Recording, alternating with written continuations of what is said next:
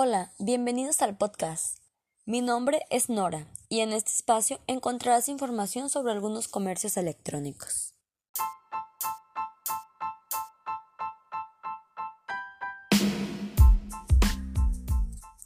Los comercios electrónicos de los que hablaremos son Amazon, eBay y Mercado Libre.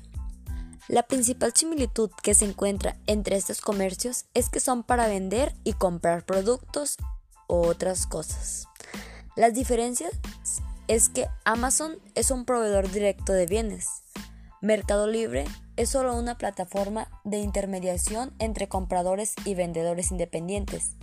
Y eBay es una casa de subastas y la empresa simplemente facilita la venta de bienes entre compradores y vendedores.